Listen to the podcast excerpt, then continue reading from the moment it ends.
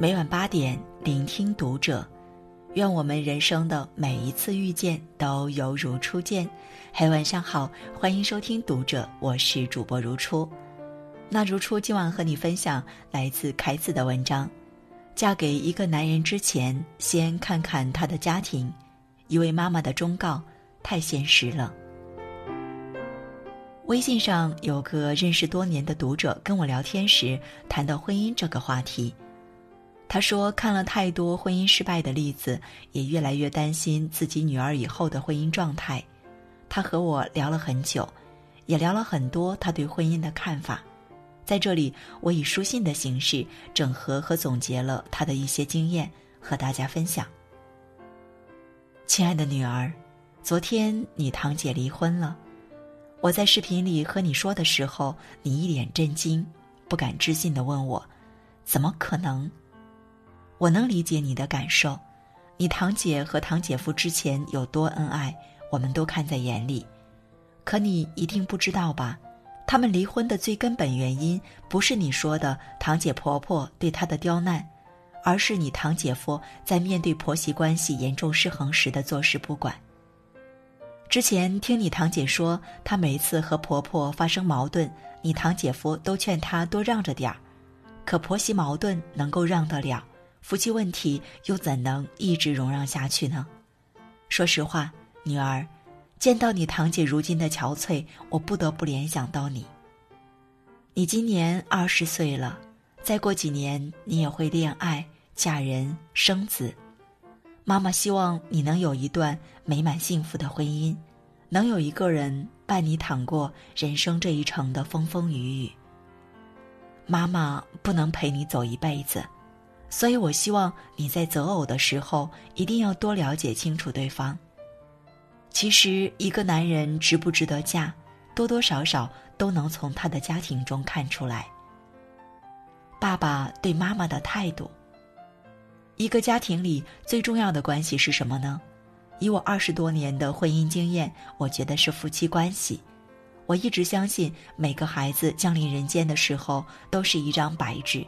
为人父母，我们教给孩子什么，孩子便会成长为什么。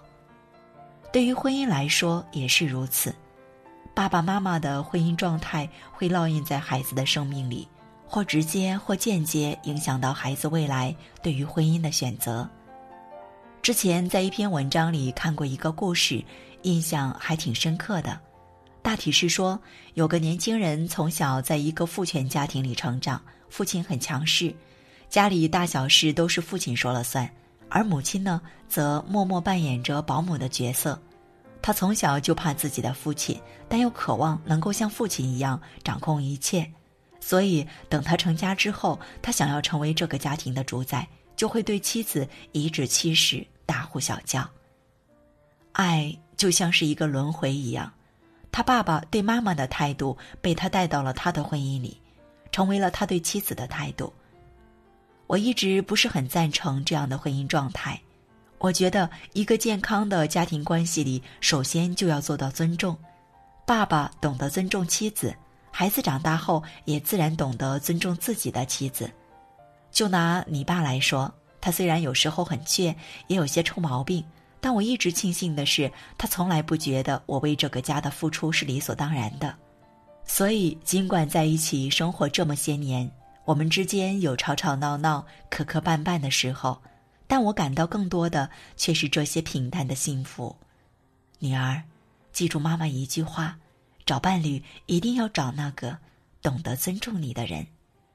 如果在你没有完全了解这个人之前，不妨去他家，看看他爸对他妈的态度，多少也能看出这个家庭的温度。父母对孩子的态度。以前看过一句话：“这世上所有的关系都是指向相聚，唯有父母与孩子的关系是指向离别。”你刚来到我生命里的时候，我私心的想要你一辈子都留在我身边。可看着你渐渐长大，渐渐有了心事，在你一步步追寻你人生的时候，我也开始懂得，父母之爱其实是放手。世间所有的亲子关系都是一样的。只有离开父母的羽翼，孩子才能飞得更高更远。父母若是对孩子太过溺爱，孩子在成长过程中就很容易折翼。前两年网络上有一个很火的名词，叫做“巨婴”，形容的就是在一个太过溺爱的家庭里成长的孩子，就算成年之后，他还是摆脱不了婴儿的状态。表面上看，他会像个正常人一样娶妻生子，有自己的事业，有自己的生活，但一遇到麻烦，他自身的问题就暴露出来了。最常见的就是婆媳矛盾。作为妈妈，若是对孩子的爱太过了，一旦儿子有了新的家庭，她就会恐慌，甚至忍不住去破坏他和儿媳之间的关系。而儿子呢，从小到大背负着母亲对他的这份厚重的爱，他会不由自主地站在母亲这边，继而就导致了作为外来人的儿媳被婆婆排斥，老公不理解，家庭纷争不断。还有一种情况是父母对孩子太过冷漠。妈妈以前当老师的时候遇到过一个学生，很孤僻、很内向，在班上都是独来独往。起先我以为他是被同学排斥，了解之后才知道，他是将自己内心封闭在一个壳子里，外人进不来，他也走不出去。之所以会这样，根本原因就是他父母在他成长阶段的缺失，而这种遗憾。拿高晓松老师的话说，可能需要几十年甚至一生才能走出来。所以，女儿嫁人之前，请不要忽略对方父母对她的态度，因为这有可能会映射出你们婚姻的好坏。公婆对你的态度，在我和你爸的这一代，长辈对人情往来还是非常看重的。记得我年轻时，一忙起工作来，就常常丢三落四。在我第一次去见你爷爷奶奶时，就啥也没带，只在路上匆匆买了水果。但后来听你爸说，你爷爷奶奶对我的第一印象很好，还夸我有心。其实当时我多少有些心虚，但更多的还是感恩。我见过有些公婆嫌弃儿媳穷的，嫌弃儿媳丑的，也有嫌弃儿媳身高不高、外地籍贯等等。即使他们表面不说，私底下也会旁敲侧击把他们的想法传达给儿子。记得早年我有个姐妹和她的一个同事谈恋爱，两人快到结婚的时候，男方的父母说女方和他儿子八字不合，不同意他俩在一起。后来好不容易男方说服了自己的父母，踏进了婚姻这一关，结果结婚没几年，俩人就离婚了。听我那姐妹说，她嫁到他们家之后，公婆依然不怎么待见她，家里经常因为一些鸡毛蒜皮的小事闹矛盾，比如她扫地没扫干净，碗没洗干净，就会被婆婆拿来唠叨，她没少为这事怄火。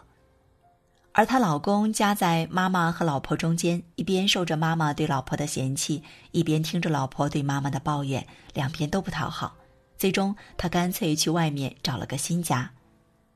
之前我姐妹恨她老公背叛，恨他无情。这几年她却跟我说，这段婚姻失败从刚开始便可以看出来。我认同她所说的话。我一直觉得，一段婚姻的溃烂是从内部开始的。真正能够被外人破坏的婚姻少之又少。当一个家庭本身就千疮百孔、矛盾不断，那它的倒塌也不过是时间的早晚而已。所以在结婚之初，看公婆对你的态度就尤为重要了。好的公婆是一段美满婚姻的催化剂。婚姻这条路，我走的这些年也只参透了这一部分，还有许多未知的、无法预料的事情。妈妈所能告诉你的，也不过是自己的一些人生经验总结，具体如何，还需要你一步一步去试探。但女儿，无论如何。我都希望你能选择一个明朗健康的家庭环境。我知道不是每个人都有权利选择出生在什么样的家庭，但作为一个母亲，我是自私的。我希望这世间一切苦的、恶的，都能够远离你。我也希望你能够一生顺遂，无忧无虑。好，今晚的分享就这样了。如果你喜欢，欢迎拉到文末。帮我们点亮再看，关注读者新媒体，一起成为更好的读者。这里是读者，我是如初，在河南的一座象棋文化之乡小城荥阳，和你说晚安，各位，晚安。